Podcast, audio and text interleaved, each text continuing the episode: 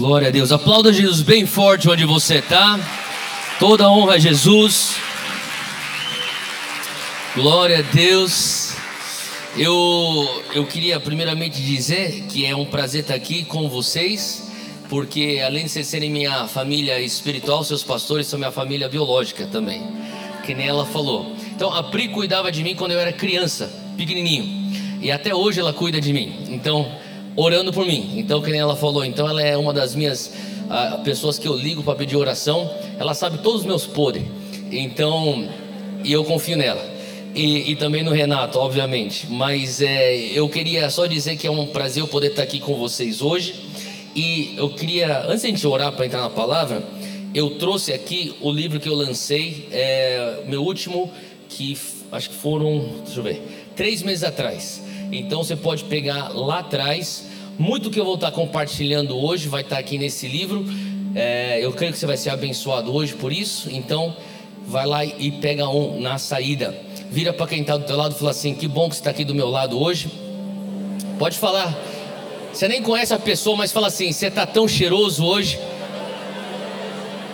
Você está sem bafo. Fala assim: Mais importante do que isso Pode falar, mais importante do que isso, eu estou sentindo em você um espírito de generosidade. No final do culto, deixa Deus te usar. Pegando um livro do Theo para mim. Amém? Ótimo, Mário aí. Eu reconheci pela risada. Amém. Eu sei que você já acabou de sentar. Será que a gente pode ficar de pé? E aonde você estiver, eu sei que a gente acabou de orar, mas eu, eu preciso orar de novo. Então, erga suas duas mãos para o alto. Vamos fazer uma declaração agora. E uma oração em fé. Levante suas duas mãos para o alto e repita comigo bem forte, em fé. Senhor Deus, diga com fé: Espírito Santo de Deus, eis-me aqui. Hoje à noite, eu te dou permissão Hoje à noite, tu tens liberdade. Faz em mim o teu querer. Hoje à noite, traz o teu alinhamento. Tudo que estiver fora do teu prumo, eu te dou permissão para trazer dentro do teu prumo. Eu quero o teu padrão na minha vida. Então eu permito com que a tua palavra venha me confrontar, eu permito com que o teu Espírito Santo venha me consolar e acima de tudo, ó Deus, renova a minha mente e me transforma e renova em mim o primeiro amor. Eu quero te, eu te amar melhor para amar o meu próximo como a mim mesmo. Em nome de Jesus. Se você orou isso com fé, aplauda Jesus bem forte onde você está. Glória a Deus.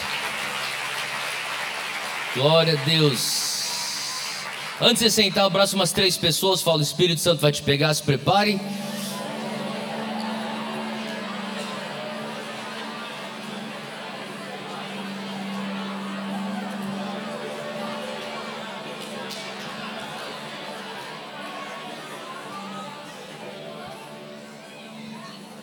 Bom, vamos lá.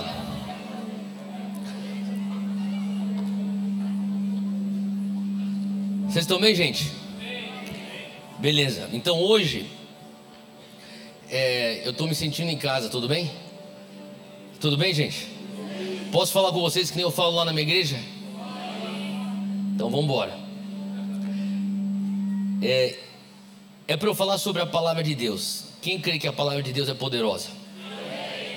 A palavra de Deus ela é poderosa, ela não volta vazia, ela é eficaz, ela cumpre aquilo que o Senhor prometeu. Você crê nisso? Agora, uma das coisas que eu tenho visto é a necessidade de nós termos uma visão mais ampla da palavra de Deus. E eu tenho aqui a, a mensagem e eu vou meio que fluir com ela, então se estiver anotando, talvez no final Tua anotação vai estar bagunçada, é porque a palavra foi bagunçada. Mas ela vai fazer o que tem que fazer, amém? amém. Então fica tranquilo. Quando a gente fala sobre a Bíblia, uma das coisas que eu creio é. Renato falou assim: Ah, queria que você falasse um pouco sobre a palavra de Deus. Me remeteu a uma conversa que eu tive com um dos meus mentores. Será que a gente pode deixar o teclado só para o final? Obrigado. Deus te chamo. Obrigado. É. E Lauren Cunningham, fundador da Jocum, tem 87 anos de idade. E uma das coisas que ele falou para mim, logo depois do Descend, ele esteve o tempo inteiro no Descend, é, lá no estádio do Morumbi. E ele falou assim para mim: Theo, é muito lindo ver as pessoas adorando a Deus, os jovens apaixonados por Jesus. Eu vi todo mundo com o sapato levantado, falando que vai para o campo missionário. A minha vida foi dedicada para missões, eu fico muito feliz em ver isso. Mas a verdade é que se você não engajar esse povo na Bíblia, daqui sete anos você não vai conseguir nem lotar o ginásio do Ibirapuera. Porque isso aqui é bom, só que é muito é, frágil. E a Bíblia vai consolidar esse movimento que é do Espírito Santo. E você precisa de um engajamento bíblico numa geração. Então, o ano de 2021 foi o ano que eu, Júnior e os meninos, a gente passou em Kona, na Universidade das Nações, lá em Hawaii, e eu escolhi passar por lá por a convite do próprio Lorne, falou: ó, vem aqui, fica perto. E toda oportunidade que ele tinha, ou melhor, que eu tinha, né, com ele, é, eu, eu tentei maximizar. Então, de vez em quando ele me ligava e falava assim: ó, tenho 15 minutos aqui. Eu largava o que eu estava fazendo e entrava lá e falava, vamos. E eu já tinha sempre minha, no meu celular a, a, um bloco de notas com as perguntas para o Lorne. Porque eu nunca sabia quando ele ia me chamar. E quando ele me chamava, eu já estava lá com as perguntas. E uma das coisas que a gente foi destrinchando ao longo do ano de 2021 foi o que significa você ter uma geração engajada biblicamente. Então, a primeira coisa, quando a gente fala sobre engajamento bíblico, a gente tem que falar sobre tradução tradução de Bíblia. Hoje nós temos 7 mil idiomas falados no mundo. Esses 7 mil idiomas, apenas 2 mil idiomas têm Bíblia traduzida no idioma deles. Tem algo poderoso que acontece na alma do ser humano quando você escuta as palavras de Deus na tua língua mãe. Talvez você tenha crescido num lar onde teus pais falavam, sei lá, chinês.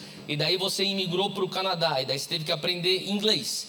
E daí você fez toda a tua educação em inglês e você então começou a estudar teologia em inglês. Não tem nada de errado com isso, mas a psicologia explica que quando você escuta a Bíblia, a palavra de Deus, na tua língua mãe, ela atinge um lugar que é além do teu raciocínio, ela entra num lugar profundo no teu ser.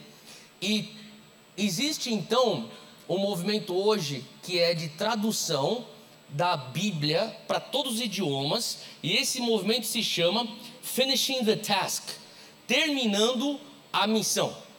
E é por isso que alguns de vocês talvez é, já ouviram falar do Rick Warren. Alguém aqui já ouviu falar de Rick Warren, a igreja com propósito e, e tudo mais? Ele entregou a igreja justamente para ele se dedicar a isso, que é a tradução da Bíblia.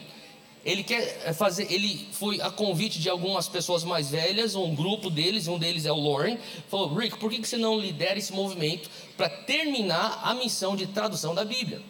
Bom, depois que você tem a tradução da Bíblia, você tem que fazer a distribuição da Bíblia. Então, primeiro é a tradução. Segundo ponto é a distribuição de Bíblia. Terceiro ponto depois da distribuição de Bíblia é a leitura da Bíblia.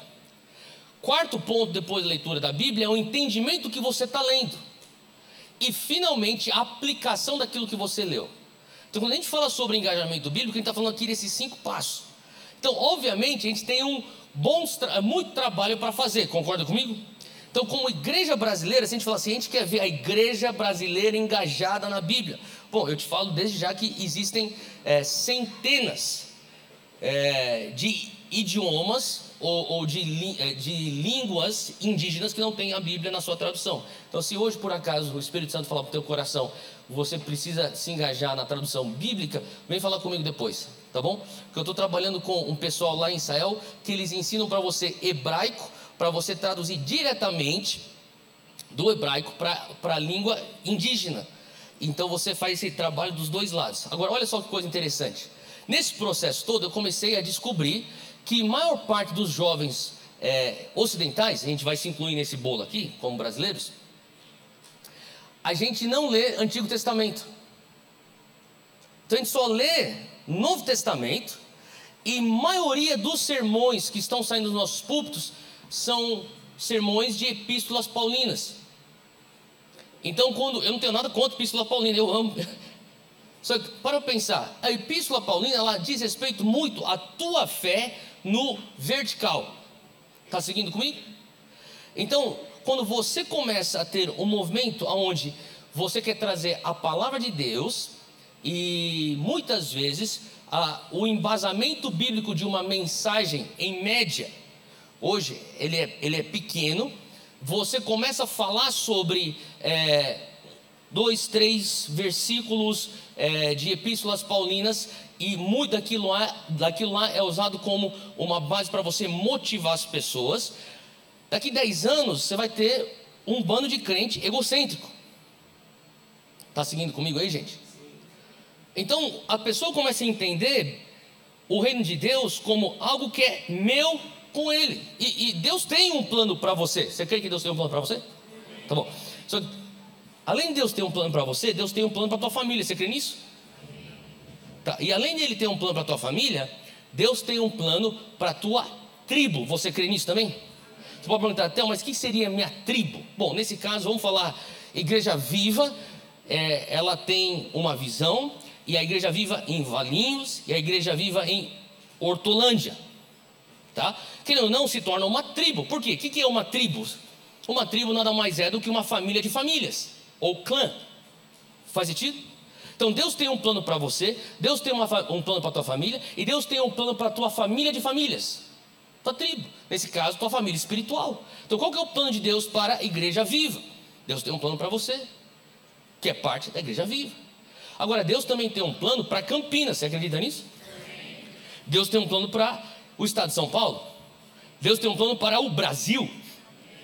Deus tem um plano para as nações. Faz sentido? Agora, esse exercício de você pegar eu como indivíduo, eu quero expandir minha noção coletiva para minha família, expandir mais ainda para minha tribo, expandir mais ainda para minha cidade, expandir mais ainda para uma região, expandir mais ainda para uma nação, expandir mais ainda para eu cumprir o ID das nações. Você consegue fazer isso Óbvio, se você for consciente, você vai fazer esse exercício na cabeça. Só que se você vai para um, um, um, um, ajuntamento onde a única coisa que você escuta é o que Deus tem para você, para você, e Deus tem coisa para você. Só que você tem que entender que Deus, no Antigo Testamento, ele não estava falando sobre um homem. O paradigma do Antigo Testamento é coletivo.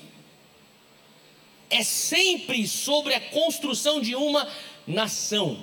Faz sentido? Então, se a gente não começa a entender a leitura bíblica, o engajamento bíblico de um crente, eu estou vendo aqui bastante jovem aqui, você que está na tua caminhada, você tem aí mais décadas pela frente, como é que você vai viver a missão do cristianismo? O missio dei na tua vida, como é que você vive isso? Você não pode viver simplesmente com uma pequena parcela, e não sou nada contra as epístolas paulinas, mas aquilo se diz respeito muito da, da aliança da graça, do teu indivíduo, da tua salvação pessoal, e tudo bem. Só que quando você começa a falar assim, olha, a gente precisa resgatar uma, uma ênfase da Bíblia toda, para o homem todo, para o mundo todo. Então eu preciso ter o paradigma do Antigo Testamento. Faz sentido? E por que isso é importante? Porque uma das coisas que eu lembro quando eu assumi a, a, a Zion Church, minha mãe chegou e falou assim para mim: tá bom, eu quero te dar alguns paradigmas aqui, alguns parâmetros, paradigmas não, parâmetros, para te ajudar. Quando você for preparar uma mensagem, eu quero que você venha olhar depois que você terminou tudo e você vai listar aqui, ó, todas as referências bíblicas que você abriu. Ela falou assim: no mínimo 10, o ideal é você ficar entre 10 e 15. Porque se você não estiver fazendo isso, falando para o povo, abre a Bíblia aí comigo, a maioria do povo não vai estar tá recebendo Bíblia suficiente para a semana. Tá? Então você vai fazer isso aqui. Outra coisa, você vai bater a tua referência. Na, na minha média, eu sempre ficava lá nos 13, 14. Assim, ó, faz a média 50% Antigo Testamento, 50% Novo Testamento. O teu texto-chave pode estar no Novo Testamento, só que você tem que ter respaldo do Antigo Testamento e você tem que fazer um exercício na tua cabeça daquilo que você destrinchar do Antigo Testamento, tenha, tenha algo do, ou melhor, do Novo Testamento, tem algo do Antigo Testamento que vai trazer a estrutura para a revelação do, do Novo Testamento. Então, essas são essas conversas de, de mesa de jantar que eu tenho em casa. Então, eu estou falando isso por quê? Porque aquilo começa a me ajudar a ter um, um, uma grade na minha cabeça que quando eu começo a abordar a teologia do reino de Deus, eu tenho os esqueletos lá. Eu vou explicar por quê. Vamos lá. Quem aqui ama avivamento? Levanta a mão, você ama avivamento? Eu amo avivamento. Eu lembro quando eu era criança, lá na Monte Sião, escola dominical, professor, tinha 12 anos de idade, a gente fazia um curso chamado Entendendo a Deus e tinha que copiar versículo de, de lição de casa. Esse professor falou assim: ó, você copia todos os versículos, e daí ele catou e me deu uma apostila, falou assim: depois você vai ler essa apostila aqui, você vai me dar um resumo. Eu falei assim: todo mundo tem que fazer isso? Ele falou assim: não, só você. Eu falei: pô, cara, por que sou eu? Tá pegando meu pé? Eu falei assim: não, não, não, porque Deus falou para mim que você vai ter uma paixão por avivamento, isso aqui vai ser o início de uma paixão por avivamento. Ele me deu uma, uma apostila de 20 páginas sobre o avivamento da rua Azusa. Tinha 12 anos de idade. Daí eu fiz a lição, fiquei lendo lá, fiz meu resumo, entreguei para ele. Não sei o quanto que eu estava entendendo o texto direito, mas enfim, só que eu fiquei tão apaixonado por esse negócio de avivamento, desde aquela, daquela lição de casa, eu comecei, eu falou, professor, me dá mais coisa aí. Daí ele falou assim: sabia que John Wesley, ele começou a me dar a história de John Wesley, ele começou a me dar uma série de, de coisas, apostilas de avivamento, e eu comecei a estudar. Então eu amo avivamento. Mas uma das coisas que eu cheguei à conclusão, e que é verdade, é que avivamento, as pessoas perguntam, o que é avivamento? Se você quiser anotar isso, você pode anotar. Para mim, avivamento é, a minha definição é bem simples. É o que a palavra diz, avivamento, voltar à vida. Quando a igreja volta à vida, a vida, a, a igreja está experimentando um avivamento.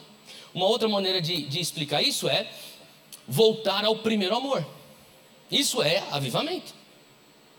A gente pode explicar também avivamento como um derramar incomum do Espírito Santo. Isso é avivamento. E eu amo avivamento. Agora, uma das coisas que a gente entende é que ter avivamento não é garantia de você ter uma reforma. Agora você pode perguntar, até, mas por que eu quero ter uma reforma?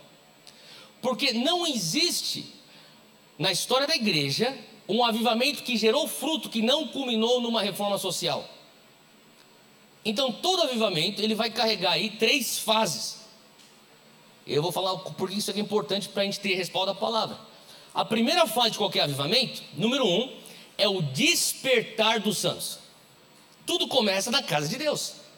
Por isso, se a gente crê no avivamento a nível nacional do Brasil, deixa eu dizer uma coisa: vai começar com a igreja brasileira.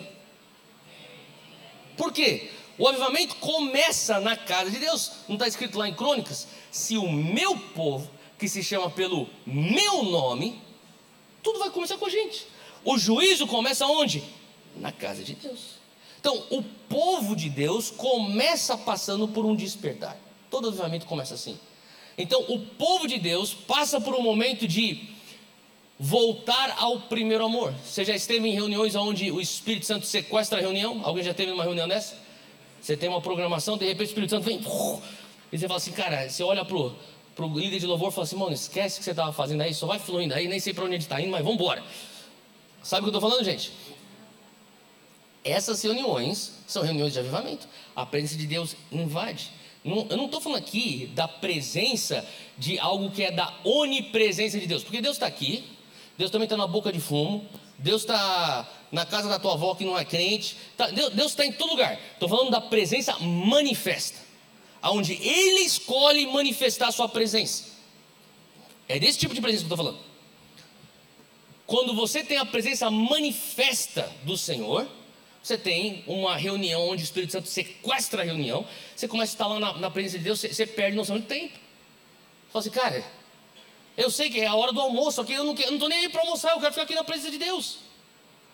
E daí outro pensamento que você tem é: nossa, minha amiga da faculdade, ela tinha que estar experimentando isso aqui. Nossa, meu chefe tinha que estar experimentando isso aqui. Meu Deus, cara, meu, Meu irmão, cara, ele está longe do caminho do Senhor, ele precisava experimentar isso aqui. Então, o que você faz? Você quer voltar outro dia e trazê-los para experimentar aquilo que você experimentou, a doce presença do Espírito Santo. Faz sentido, gente? Tá. Quando você experimenta aquilo, o que acontece? Você, você traz ele para falar assim, cara, você tem que experimentar isso. Qual que é a tua esperança? Que ele venha conhecer Jesus, não é verdade? Daí a gente entra na segunda fase do avivamento. A primeira fase é o despertar da igreja. A segunda fase é pessoas começam a ouvir e falam assim: Olha, eu quero Jesus. Daí a pessoa se converte. Fala comigo, colheita de almas. Primeira fase do avivamento é despertar dos santos. Segunda fase é a colheita das almas. E quando as almas são colhidas para dentro do reino de Deus, você tem que agora falar assim, cara, várias pessoas se converteram. Eu preciso discipular essas pessoas. Então eu preciso levantar líderes. Mais pessoas estão vindo. Uau! Agora eu tenho que discipular líderes para liderarem essas pessoas. De repente você olha um montão de gente e fala assim, cara, a gente está experimentando crescimento numérico na igreja. Então eu vou ter que levantar pastores, vou falar assim, ó, esse bolo aqui, ó, vai com esses pastores, vocês vão para aquele bairro de lá, vocês vão abrir uma igreja. Esse bolo aqui, ó, tá aqui com esses pastores, vocês vão para esse outro bairro aqui, vocês vão abrir outra igreja. O que, que você está falando aqui? Eu estou falando de evangelismo. Eu estou falando do quê? Levantar líderes ou construção de seminários ao longo da, da história da, da, igreja. Você vê construção de seminários teológicos, formação de líderes. Estou falando aquilo que de plantação de igrejas. Daí chega um irmãozinho e fala assim: Pastor, tive um sonho que eu estava lá na Arábia Saudita e eu tive um momento com um homem muçulmano e ele falou e perguntou se eu conhecia um tal de Jesus. Será que Deus está me chamando para missões? Ele falou: é, deve ser isso. Vamos treinar você aqui. E agora os irmãos aqui vão fazer uma oferta. Pá, Vamos enviar esse irmão aqui para missões na Arábia Saudita. Estou falando que aqui? De envio de missões. Faz sentido o que eu estou falando? Despertar dos santos, colheita da alma e todas as suas ramificações. E maior parte dos avivamentos que a gente viu até hoje na América Latina parou aqui. A gente raramente vê um avivamento que vai para a terceira fase. Coisa que aconteceu, por exemplo, em Genebra, na época de João Calvino. Coisa que aconteceu na, na Coreia do Sul com Yang Cho. Você sabia que a Coreia, na década de 50, a Coreia do Sul, a Coreia do Sul do, da Samsung, da LG, do Hyundai, do, da Kia, era mais pobre que a Etiópia na década de 50? Que enquanto o Pelé estava chapelando lá e marcando lá o gol e ganhando a Copa de 58, os caras estavam mais pobres que a Etiópia. E hoje, um PIB per capita mais alto que o Japão. Sabe disso? Foi um movimento de oração e de avivamento que culminou numa reforma, numa mudança social. Então, o que seria então uma reforma? A reforma é quando o impacto do evangelho, da palavra de Deus, ele entra nas estruturas da sociedade. Então ele sai simplesmente de despertar dos santos, ele sai simplesmente de plantação de igrejas e crescimento numérico e multiplicação de célula e envio de missionários para Agora a conversa é outra. A conversa é quem são os empresários aqui? Quem são as enfermeiras aqui? Quem são os personal trainers aqui? Quem são os artistas aqui? Quem são os jornalistas aqui? Quem são os professores aqui? Vocês levem o impacto do evangelho para a camada da sociedade aonde vocês estão. E se você fizer isso a longo prazo, a sociedade muda. Faz sentido? Agora você pensa, então, mas por que eu quero viver essa, mudar essa sociedade se um dia esse negócio vai tudo explodir e vai, pro, e vai, e vai pegar em chamas? Porque talvez a tua maneira de enxergar o fim é diferente da maneira que a gente enxerga o fim.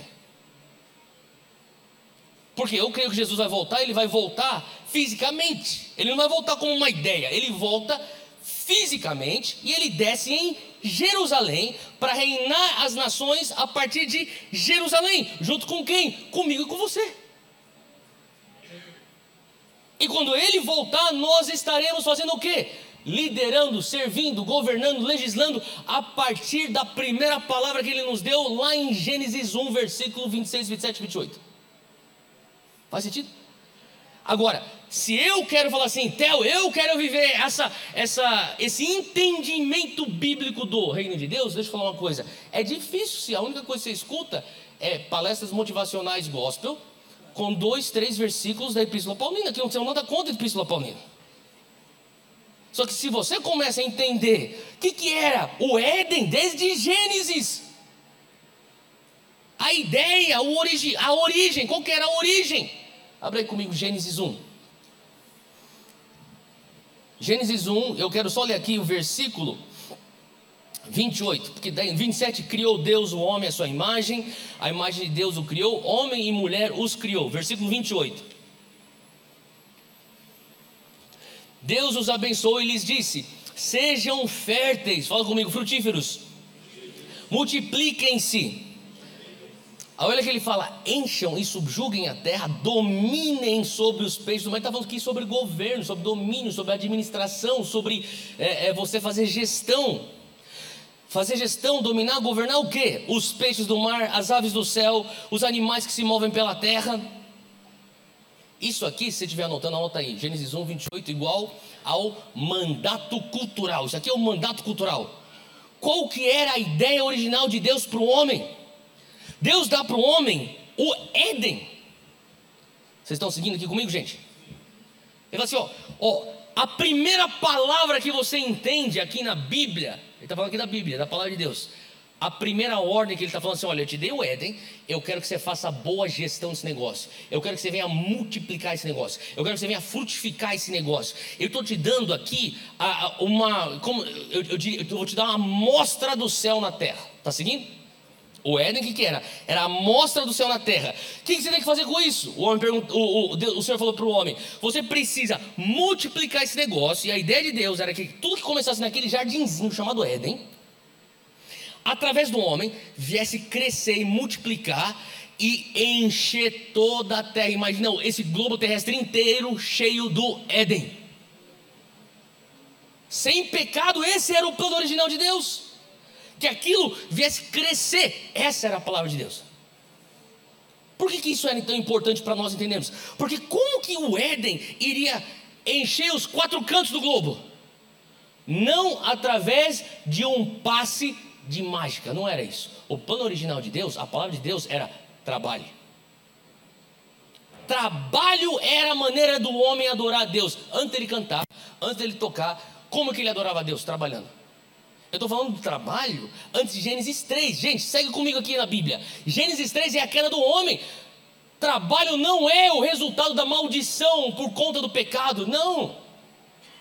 O suor, a dor, a injustiça no trabalho, isso são as consequências da maldição. Mas o trabalho já era uma ideia de Deus de multiplicar, de, de, de crescer, de encher a terra, como a maneira deles adorarem. Então, qual que é a primeira palavra que o homem recebe?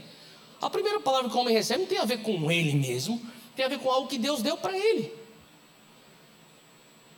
Você entende que como aquilo que você entende, a tua teologia vai formar a maneira como você vive? Se a tua teologia, novamente, tudo posso naquele que me fortalece, isso só é a única coisa que você sabe. Você acorda depressivo, tudo pode naquilo me fortalece. Isso é demais, cara. O mundo está contra você, mas quem será contra mim? Você nem, você nem você tá ligado? É tipo. É, é, é, muito, sabe, eu, eu, eu, eu, eu. Você não está entendendo o coletivo, você nasceu uma coisa muito maior do que você. Você nasceu uma coisa maior do que teu umbigo. Ele falou assim: olha, eu estou te pondo no jardim, eu quero que você venha multiplicar e crescer esse negócio. Mas qual que era a ideia de Deus quando ele falou isso para o homem? A ideia de Deus é que o homem, a Eva, tivessem filhos. Quantos que são solteiros e querem casar? Levanta a mão. Você, você é solteiro, você quer casar? Levanta a mão. Sem vergonha, levanta bem alto. Sem vergonha. Não seja sem vergonha, mas levante sua mão sem vergonha. Glória a Deus, cara. Olha, que vocês casem em nome de Jesus. Ó, eu, eu vou falar sobre casamento outro dia que eles me chamarem. Se eu não ofender ninguém até, até o final. Vamos lá. Ó, seguinte. Qual que era a ideia de Deus? A ideia de Deus é que o homem casasse com a Eva. Adão com Eva, certo? E daí eles tivessem filhos. E daí os filhos deles tivessem filhos. E daí os filhos deles tivessem mais filhos. Não era isso, cara?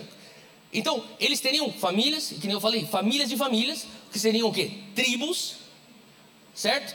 E depois, você vai ter assim, uma população maior, eles vão se juntar ao redor de um lugar e eles vão formar cidades. O que, que seria uma cidade? Se você quiser anotar, biblicamente, uma cidade é um centro metropolitano cultural. É uma cidade. Dentro de uma cidade você tem o quê? Idiomas. Dentro de uma cidade você tem o quê? Filosofia, Dentro da cidade você tem o que? Arte, música. Dentro da cidade você tem gastronomia. Dentro da cidade você tem tecnologia, ciências. A ideia de Deus era que eles viessem crescer, crescer, crescer, formassem cidades. E daí eles viessem então a descobrir novas tecnologias. O Senhor pôs tudo dentro da, da criação, tudo escondido. E era para o homem descobrir. E aquilo lá era adoração. Era ele correr atrás de mistérios. E as coisas que Deus escondeu para o homem encontrar. E descobrir que a partir de areia você consegue fazer um chip. E um chip que se torna um iPhone. Quem pode dar glória a Deus para iPhones? Faz sentido? Mas de onde que veio a riqueza? Não veio da terra, veio do homem entendendo que ele é imagodei. Fala comigo, imagodei. A imagem de Deus. Porque ele é a imagem de Deus, ele consegue pensar, ele consegue ser criativo, ele consegue olhar e falar assim: ó, oh, isso aqui, se eu transformar nisso aqui, e eu tiver uma ética de trabalho e criatividade, e eu tiver então a, a, sabe, a disciplina para fazer alguma coisa com aquilo, eu posso gerar riqueza. E era essa a ideia de Deus com o homem. E daí ele se tornaria então um lugar onde cidades iam sendo formadas. Como que eu sei disso? Porque se você for ver, abre comigo Apocalipse 21. A última figura bíblica da humanidade redimida está em Apocalipse 21. Eu repeti, a última figura bíblica da humanidade redimida está em Apocalipse 21. 21, Apocalipse 21, versículo 1 diz: Então, isso aqui é o apóstolo João, lá na ilha de Patmos, ele tem a visão, ele fala: Eu vi novos céus e nova terra, pois o primeiro céu e a primeira terra tinham passado, e o mar já não existia, e eu vi a cidade santa a nova Jerusalém, que descia dos céus, da parte de Deus, preparada como uma noiva adornada para o seu marido. Qual que era a ideia de Deus? A ideia de Deus é que a partir daquele jardim eles viessem multiplicar e cidades fossem formadas. Imagina cidades sem pecado. Imagina cidades sem a presença daquilo que aconteceu em Gênesis 3, a queda. Seriam reflexos daquilo que Jesus nos ensina a orar. Você tem que entender uma coisa: Jesus não está simplesmente falando assim, ó, oh, discípulos, seguinte, vocês querem saber orar? Deixa eu te ensinar a orar. Começa assim, tipo, vamos falar o quê assim? Começa com Pai Nosso, Pai Nosso. Não, a oração dele é totalmente teológica, a teologia em cima do reino, do que ele veio fazer. Ele fala assim: ó, Pai nosso que estás nos céus, santificado seja o teu nome. Venha o quê? A nós, o teu reino. Não é mentira daqui para me levar. Não, não, não. Venha a nós o teu reino. Seja feita a tua a tua vontade. Por que a tua vontade? Porque se você está na Inglaterra, a vontade soberana lá era da rainha, agora é do rei. Venha a nós o trânsito, seja feita a tua vontade. Quando ele fala seja feita a tua vontade, já está subentendido que ele está falando sobre a implementação do reino aqui. Seja feita a nós, venha a nós o teu reino, seja feita a tua vontade, assim na terra como é no céu. Essas duas frases, venha a nós o teu reino, Seja feita a tua vontade, assim na terra como no céu. É o cerne de toda oração que você faz, só que você não percebe. Você tem um parente doente no hospital. Você está visitando, você está vendo ele no leito lá do hospital, orando. Deus, cura meu avô, cura meu tio, cura meu primo, cura minha mãe. Pai, em nome de Jesus, essa, essa infecção tem que parar. Por que você está orando? Deus, no céu não existe infecção seja feito nesse leito de hospital, como é no céu. Faz sentido? É constante, a tua oração é constante. Traz aí do reino para cá. Vem ao teu reino. Você chega lá no Itaú Bank Online, você abre lá no teu computador, pum, você vê, caraca, eu estou no vermelho. O que, que você fala? Pelo amor de Deus, tem misericórdia, Deus, Senhor. Você começa a orar. O que está orando? Deus, no céu não tem escassez. No céu tem provisão. Seja feito na minha conta como é no céu. Faz sentido? Você chega na tua casa, teus pais, teus filhos, sei lá, alguém lá está num pé de guerra, aquela confusão que você não aguenta mais. Você fala, meu Deus, cara. Você vai, corre para o teu quarto, tranca a porta começa a orar a Deus. Por favor, não aguento mais esse negócio. Traz paz nessa casa. O que você está falando? Lá em cima tem paz. Traz tua paz aqui. Seja feita na minha casa, na minha família, como é no céu. Faz sentido? O que, que era o Éden? O Éden era o céu na terra. Era a paz que tá, tem no céu, na terra. Era a cura que tem no céu, na terra. Era a provisão que tem no céu, na terra. E daí então o primeiro Adão tem essa função. Porque a palavra de Deus era: olha, você vai multiplicar, você vai fazer isso aqui. Daí chega em Gênesis 3, o primeiro Adão deixa a peteca cair. Lembra disso? Daí ele falha. Daí você tem Mateus. Chega Jesus e Mateus. Daí Mateus, você começa a ler. Bom, tem pouco tempo, mas vamos lá, vem, abre comigo aí, Mateus 4. Vocês estão bem aí, gente? Tudo bem? Então vamos lá, Mateus 4, versículo 17. Eu vou ler, você vai anotando, tá? Porque eu vou ler, eu não vou, eu vou rápido. Desde então começou Jesus a pregar e a dizer. Tá bom, então Mateus aqui, ó, versículo 17.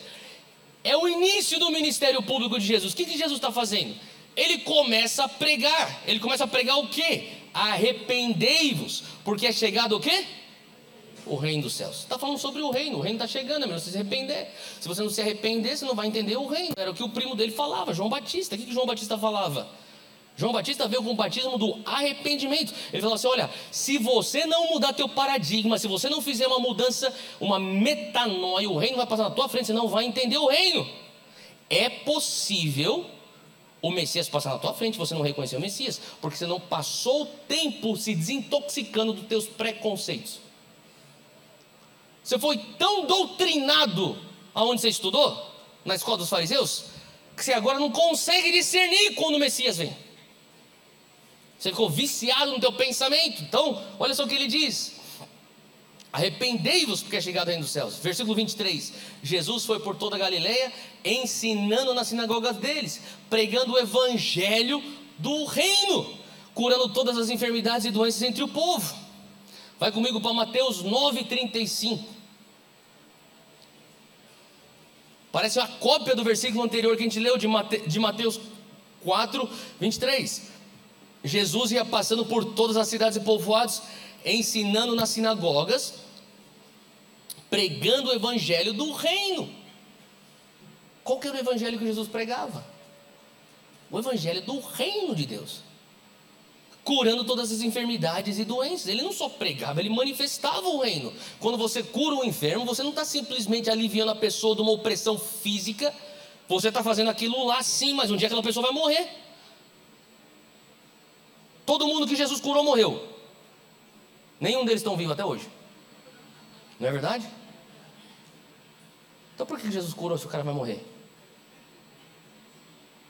Porque não tinha a ver só com o evento da cura. Tinha a ver com isso que ele acabou de fazer. É o anúncio da vinda do reino e o estabelecimento do reino no lugar onde existia a presença das trevas ele ganha território. Agora, por que, ele vai ganhar território se na segunda vinda ele vai voltar e vai tomar tudo de. Então, por que perder tempo curando? Espera para voltar na segunda vinda. Porque quando Jesus veio, ele inaugura o reino. Mas o reino vem na sua plenitude só na segunda vinda. Então, hoje, eu e você, nós temos o reino numa tensão do reino aqui, agora, mas não ainda na sua plenitude. Por isso que você tem que orar por cura. Por isso que você expulsa demônios. Por isso que quando a pessoa não é curada, você não desanima, você fala assim: Deus, o Senhor é, continua soberano, mas eu vou continuar orando por cura, eu vou continuar crendo por restauração de cidades, eu vou continuar crendo pela baixa em criminalidade, eu vou continuar crendo pela erradicação da pedofilia. Theo, mas a gente mora e vive num mundo onde jaz o maligno. Sim, mas o reino está aqui, o que me dá esperança de guerra. Eu abracei atenção, até que ele volte, eu estou ocupando. Senão você vai se tornar um fatalista. Você vai falar assim: ah, whatever. Deixa o pau quebrar. A eleição não foi do jeito que eu quis. Vou ficar aqui trancado aqui na igreja aqui orando. Daqui a pouco Jesus volta mesmo. Faz sentido o que eu estou falando? Esse fatalismo não vai de acordo com alguém que entendeu aquilo que é a palavra inicial de Deus. Vá, multiplica. Porque o primeiro Adão faliu, mas Hebreus nos diz que o segundo Adão vem para pegar a peteca quando ela caiu e continuar. Quem que é o segundo Adão? O que, que Jesus vem fazendo? Reino. Ó, ele deixou aquele negócio cair, mas eu estou pegando onde ele interrompeu e agora eu dou a sequência. Vocês são escolhidos fazer parte do meu reino. Nisso aqui, a gente continua ocupando até que ele volte. Eu te ensinar como você orar, você vai orar de acordo com esse entendimento, você vai ter toda a autoridade para curar os enfermos, para expulsar os demônios. Nesse entendimento, a gente vai continuar expandindo. A gente estava lendo aqui Mateus capítulo 9, vai para o capítulo 10, versículo 7. Por onde forem, Jesus falou, preguem esta mensagem: o reino dos céus está próximo, ou já é chegado curem os enfermos, ressuscitem os mortos, purifiquem os leprosos, expulsem os demônios. Vocês receberam de graça, de graça deem. deem, deem. Olha só, versículo Marcos 1,32. É chegando a noite, quando o sol se pôs, eles trouxeram a ele todos aqueles que estavam doentes e oprimidos. E toda a cidade se juntou à sua porta, e ele curou todos aqueles que estavam doentes com todos os tipos de enfermidades, expulsou muitos demônios. Jesus fazendo a obra do reino. Lucas 9, versículo 6. Isso aqui ele dando instruções para os seus discípulos. E saindo eles, percorreram todas as aldeias, anunciando o evangelho. Que evangelho? Isso aqui é o evangelho do reino. E fazendo curas por toda parte. Lucas 10, versículo 9. Ele dá instrução para os seus discípulos. E cure os enfermos que estiverem lá e diga a eles: o reino de Deus chegou que, que Jesus estava falando aqui? Olha, eu estou trazendo de volta o reino. Que reino? O reino que foi interrompido no Éden. Eu estou trazendo de volta. Se você acreditar nas minhas boas novas, no Evangelho do Reino, aí então você vai conseguir fazer as obras do Reino. Agora, eu sei se você está tá pensando, tá, mas o que, que isso tem a ver com aquilo? O que tem a ver com aquilo? Um pouquinho de paciência. Sabe qual é o nosso problema como igreja brasileira? É que a gente não está pregando o Evangelho que Jesus pregou. Jesus não pregou o evangelho da salvação. Eu sei que isso pode chocar, mas para pensar. Duvide se achar em Mateus, Marcos, Lucas ou João algum momento onde Jesus publicamente, publicamente falou assim: Ei, vocês precisam nascer de novo. Vocês precisam ser salvos, seus fariseus. Não, Jesus nunca falou isso publicamente. Na verdade, a única vez que ele fala sobre nascer de novo é num contexto particular com Nicodemos em João 3 no meio da madrugada. Todo lugar, publicamente, Jesus está falando: o reino de Deus chegou. Eu trago a vocês o evangelho do reino. Você pode pensar, mas qual que é o problema? O problema é que se a gente não está dando uma teologia para as pessoas e para a igreja, que ela é larga o suficiente e ela é só curta a nível de salvação, não vai ser à toa. Você vai ver um povo que a única coisa que eles querem é ser salvo e esperar Jesus voltar. Por isso que a teologia que sai do teu púlpito vai forjar a tua igreja. Porque quando a gente fala sobre nós queremos ver pessoas vindo para Jesus, tá bom. Eu também. Mas eu tenho certeza que é mais do que só vir para Jesus. Jesus fala assim: ó, vem a mim, mas vai, eu estou te enviando para fazer a obra do reino.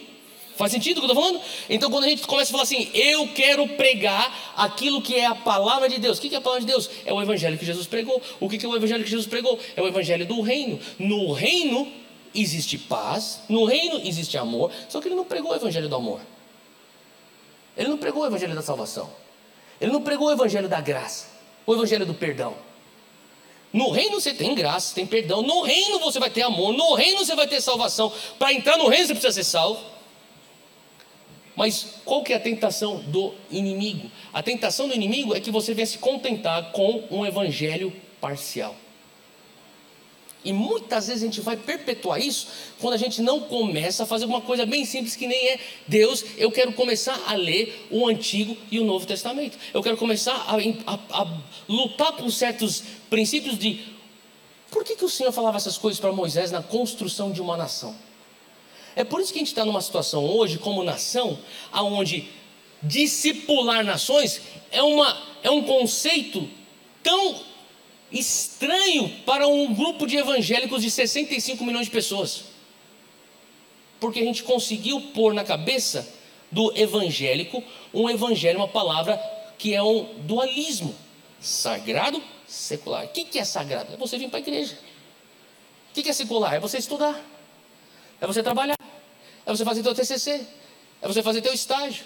É você fazer teu treino na academia. Aquilo é teu secular. Isso aqui é o teu sagrado. Então, aquilo que você tem de sagrado, você fala assim: aqui, isso aqui é religião. Estou aqui no domingo na minha religião. Sair daquela porta, aquela não é mais minha religião. Agora eu vou viver minha vida. Então você não consegue pegar aquilo que se aprende aqui na palavra para aplicar lá, porque na tua cabeça é sagrado ou secular. Faz sentido o que eu estou falando? E por isso que as pessoas falam, Theo, religião e política não se misturam. Eu falei, tudo bem. O que você quer dizer com isso?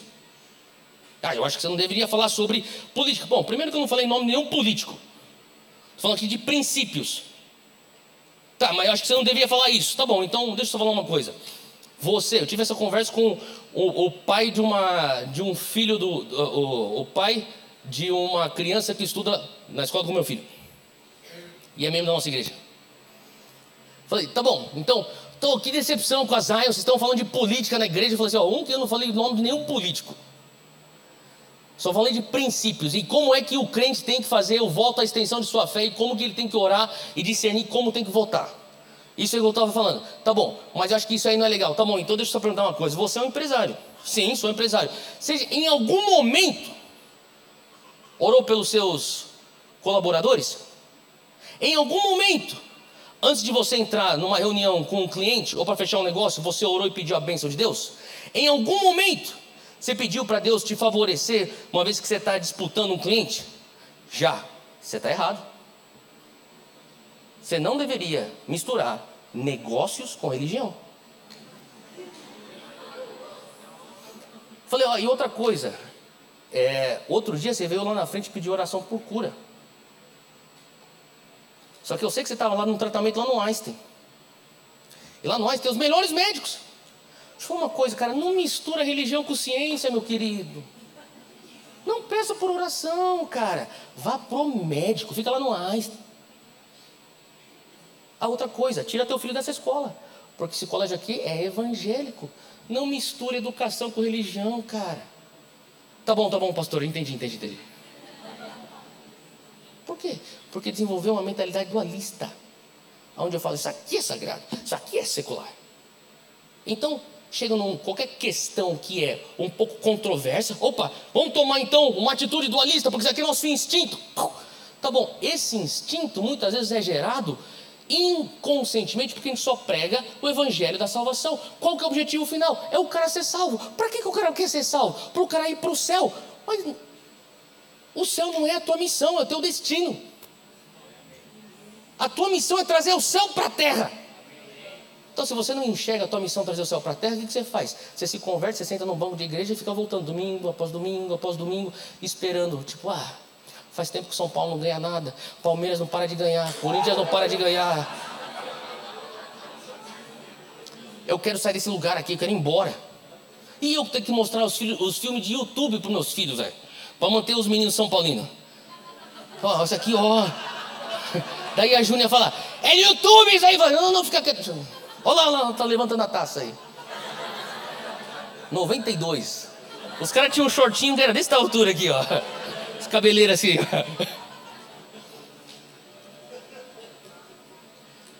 Pô, meu, que droga, cara. O meu time não ganha, uma dificuldade. O meu partido não ganhou. Meu Quero ir embora daqui porque a mentalidade ainda é um evangelho parcial. Se ensina parcialmente a Bíblia e não toda a Bíblia. Faz sentido o que eu estou falando, gente? Então, você vai falar assim, então, mas por que, que eu preciso entender esse negócio? Bom, porque se você acredita num avivamento que começa com o despertar dos santos, que dá sequência para a colheita de almas, que culmina numa transformação social, e por que, que eu tenho que ter um evangelho que vai transformar socialmente?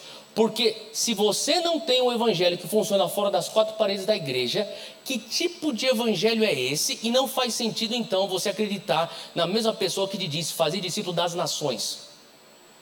Ou você acredita tudo que ele fala, ou não, ou não acredita nada.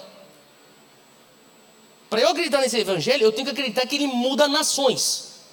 E se ele muda nações, eu preciso ver o fruto daquilo nas nações. Então, sim, é verdade. Nós, como igreja evangélica brasileira, nós temos falhado. Nós precisamos ver o evangelho impactar a nação. E quando a gente começar a ver, enxergar isso, você está treinando para algo que você vai fazer na eternidade. Porque quando Jesus voltar, você vai governar e legislar junto com Ele. Então, eu ocupo a esfera de negócio até que ele volte. Eu ocupo as universidades até que ele volte. Eu ocupo a ciência até que ele volte. Eu ocupo a gastronomia até que ele volte. Eu ocupo a família até que ele volte. Faz sentido? E nesse processo de tensão, de ocupação, eu estou falando maranata, maranata, mas eu estou expandindo o reino. Eu continuo expandindo o reino. E daí, quando ele volta, ele traz na sua plenitude o reino. E quando ele trouxer na plenitude o reino, não haverá mais dor, não haverá mais lágrima. Faz sentido o que eu estou falando? A gente vai ver então um reino totalmente redimido. Mas esse processo que ele fala assim: olha, eu estou voltando, mas enquanto eu volto, você multiplica. Eu te dei dois talentos, eu quero, quando eu voltar, eu quero ver quatro. Eu te dei cinco talentos, quando eu voltar, eu quero ver dez. Esse é o, evangelho. E quando a gente começa a entender isso, você vai ter então um odre para entender um avivamento que culmina numa reforma, mas deixa eu te falar uma coisa: o evangelho de salvação não contempla esses conceitos.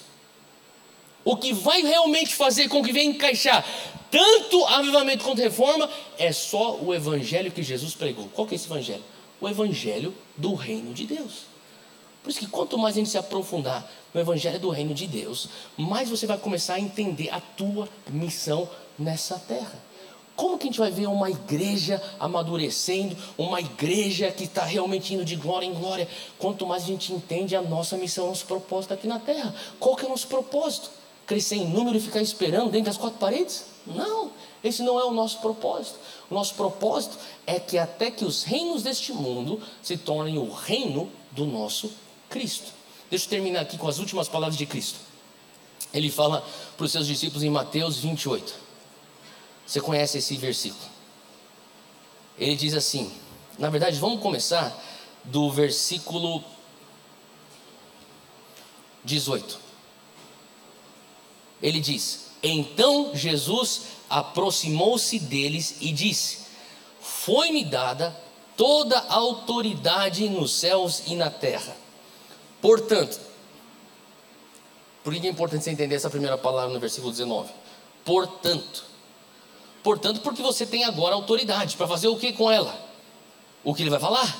Ide, façam discípulos de todas as nações, batizando-os em nome do Pai, do Filho e do Espírito Santo. Versículo 20, importantíssimos, importantíssimo, ensinando-os a obedecer tudo aquilo que eu lhes ordenei, e eu estarei sempre com vocês até o fim dos tempos. Agora, a gente entende que a gente precisa fazer discípulos de todas as nações. Nós entendemos que nós precisamos batizá-los em nome do Pai, do Filho e do Espírito Santo. Mas olha só o versículo 20: ensinando-os a obedecer a tudo que eu lhes ordenei. Fala comigo, ensinamento. Fala comigo, processo. Você não vai o primeiro dia na primeira série e já sai com o diploma do ensino médio. Você volta para casa, tem lição de casa, volta para casa. É um processo, né? É um processo que te leva aí, sei lá, uns 13, 14 anos de estudo, de preparação. Quando você começa a pegar a palavra de Deus, em 14 anos você começa a batizar uma sociedade na palavra de Deus. Não tem como, é um processo de ensinar o povo aquilo que Jesus nos ensinou. Tem algo que eu vejo na nossa igreja, como o Brasil, nós somos muito bons de eventos. Nós precisamos crescer ainda naquilo que diz respeito a processos. Faz sentido? Algumas pessoas perguntaram, Theo, e agora? As coisas não foram como você pensava nas eleições, o que vai fazer? Oh, continuar trabalhando, é. Tenho só mais clareza do que eu tenho que fazer. Ah, que, que, qual que é a clareza que tem que ser feito? A clareza é entender que o mesmo jovem que estava levantando a mão, chorando, caindo quando estava orando, debaixo da unção e chacoalhando, o cara não conseguiu pensar biblicamente até hoje. Então tem alguma coisa que estou fazendo que eu tenho que melhorar. Se ele, ele não vê nada de errado em ele voltar para o aborto, mesmo ele chacoalhando debaixo da unção do Espírito Santo, tem alguma coisa que eu tenho que fazer. Então, quem sabe eu tenho que entender que a Bíblia vai ter que ainda mudar a nossa mentalidade de uma maneira um pouquinho mais profunda. Eu gostaria que fosse rápido numa imposição de mãos e os dons são transferíveis, mas a maneira de você ser transformado pela renovação da mente vai levar tempo. Faz sentido? Eles pensam, mas então, então vai, passos práticos. Eu falo, passos práticos. Próxima década, próxima duas décadas. Deixa eu falar uma coisa. Eu falei para um líder evangélico bem conhecido, eu falei assim, eu acho que chega no ponto de ser quase imoral a gente olhar 65 a 70 milhões de evangélicos e a desproporção de números de escolas evangélicas. Você realmente vai pensar que um culto vai conseguir dar para ele uma mentalidade que o cara vai passar a semana inteira numa federal, sendo doutrinado oposto? Cara, você pode ser o Benny o Billy Graham, cara, você não consegue, velho. É só você estudar a história da igreja. O que, que João Calvino fazia? O que, que Wesley, John Wesley, quando ele começava a fazer as missões, ele começava construindo uma escola, ele construía depois uma clínica, ele fazia tudo aquilo girar em torno da escola da clínica, e daí ele fazia todo mundo que frequentava a escola e a clínica falar: por favor, constrói uma igreja. Ah, então agora eu vou construir a igreja. E assim ele discipulou a Grã-Bretanha. Então tem alguma coisa que a gente tem que fazer como igreja evangélica na questão de educação cristã. Estão seguindo o que eu estou falando? Porque você põe Bíblia desde o início na fundação, na maneira da criança pensar. A outra coisa que a gente tem que fazer é radicalmente falar sobre engajamento bíblico. Como é que eu faço uma geração abraçar a maneira bíblica de pensar e, mais importante, se apaixonar por Antigo Testamento? Porque, se. Porque já está apaixonado pelo Novo Testamento. Se apaixonar pelo Antigo Testamento, vai se apaixonar pela Bíblia toda. Então você vai ter a Bíblia toda para o homem todo, para o mundo todo. Faz sentido o que eu estou falando? Então, quando a gente começar a pensar dessa maneira estratégica, a gente vai começar a ver as estratégias e, e métodos que a gente vê ao longo da história da igreja de discipular nações. E daí Jesus fala, ide pelas nações. E daí a continuação dessa conversa de Jesus é em Atos 1. E daí em Atos 1, versículo 4, ele fala: Espera lá em Jerusalém. Até você ser revestido do Espírito Santo e do poder. Sabe que o Espírito Santo começou a falar comigo? Eu falei que eu falo, estou falando com vocês que eu falo lá em, lá em casa, lá na igreja, tá bom? Quando eu era criança, minha mãe me levava, me arrastava para tudo quanto é canto de reunião. E cara, tinha algumas senhoras que eu respeitava, é, porque minha mãe falava assim, ó, quando ela ora, as coisas acontecem. Sabe o que eu estou falando? Toma cuidado. Ela ora. Eu, eu lembro nitidamente três senhorinhas. Uma já faleceu, duas ainda estão vivas. Uma era Sister Miller. Eu falei assim, ó, se você, se ela começar a falar umas coisas, é melhor você prestar atenção e, e, cara, ela começava a orar, ela falava, é, é, essa, essa Sister Miller era uma missionária, ela ficava em casa tipo três, quatro semanas quando ela vinha. Quando ela falava para orar, ela falava assim, ajoelha. Ah, general, velho, eu tipo, ajoelhava mesmo, né? Cara, ela começava a orar e minha mãe falava assim, não se mexa até ela terminar. Às vezes ela ficava orando uma hora e meia, velho. Com cãibra. A outra que minha mãe me levava era Neuza Tioca. E ela tinha um raio-x, velho. Então, antes de ir lá, eu começava a confessar os pecados já.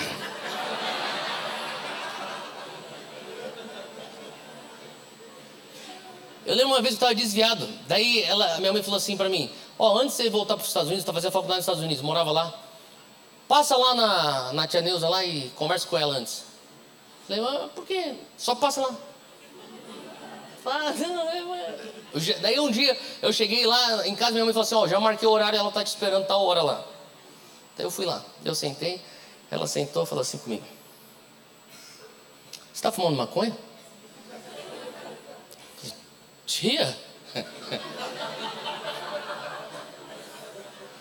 Não falei nem sim nem não, né? Eu falei: Tia! Você também não vai saber. Ela falou assim: Pode falar pra mim. Pode falar pra mim. Eu falei: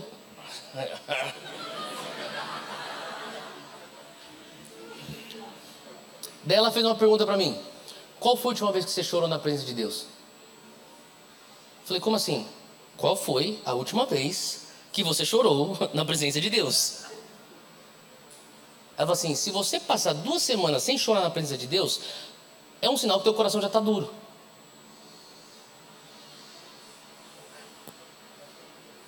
Daí minha mãe me arrastava umas outras vigílias também, de uma outra pessoa chamada Valnice Milhomes. É assim que eu fui criado.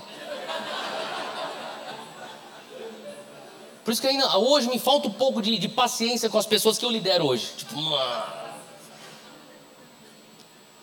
Só que eu respeitava essas pessoas, não é porque elas se vestiam maneiro, porque não se vestem, nunca se vestiram.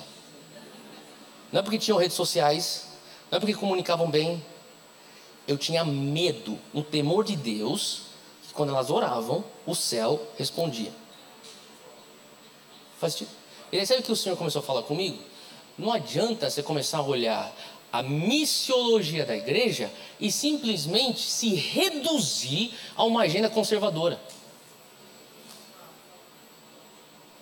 Porque a pessoa que também se divide dos mesmos valores que você, que é conservador, vai, só que a pessoa tem o Espírito Santo. Você tem que exigir de você mais do que simplesmente uma agenda conservadora. Você vai ter que exigir de você, primeiro, pensamento não é ser pensamento conservador politicamente falando, pensamento bíblico, isso é número um. Número dois, o que é que o Espírito Santo está mostrando? Só que você não vai saber o que o Espírito Santo está mostrando se você não passar tempo em oração. E você não vai saber o que o Espírito Santo está fazendo a nível nacional se você não tiver entendimento de intercessão. E digo mais, de guerra espiritual. E digo mais, de mapeamento espiritual. E daí você fala assim, pô, esse negócio é muito esquisito. Eu sei, é. Só que é o que fez a gente chegar até aqui. E eu sei que não é tão popular você sair ungindo aí a calçada da tua cidade. Eu sei. As pessoas vão achar que você é esquisito. Então deixa eu falar uma coisa. Tem coisas que foram abertas para você antes de você chegar. Estou falando com jovens aqui. E eles estão um pouco se lixando se era popular ou não, se eles estão sendo mal interpretados ou não é algo que eles recebiam de inteligência do Espírito num lugar secreto e eles executavam.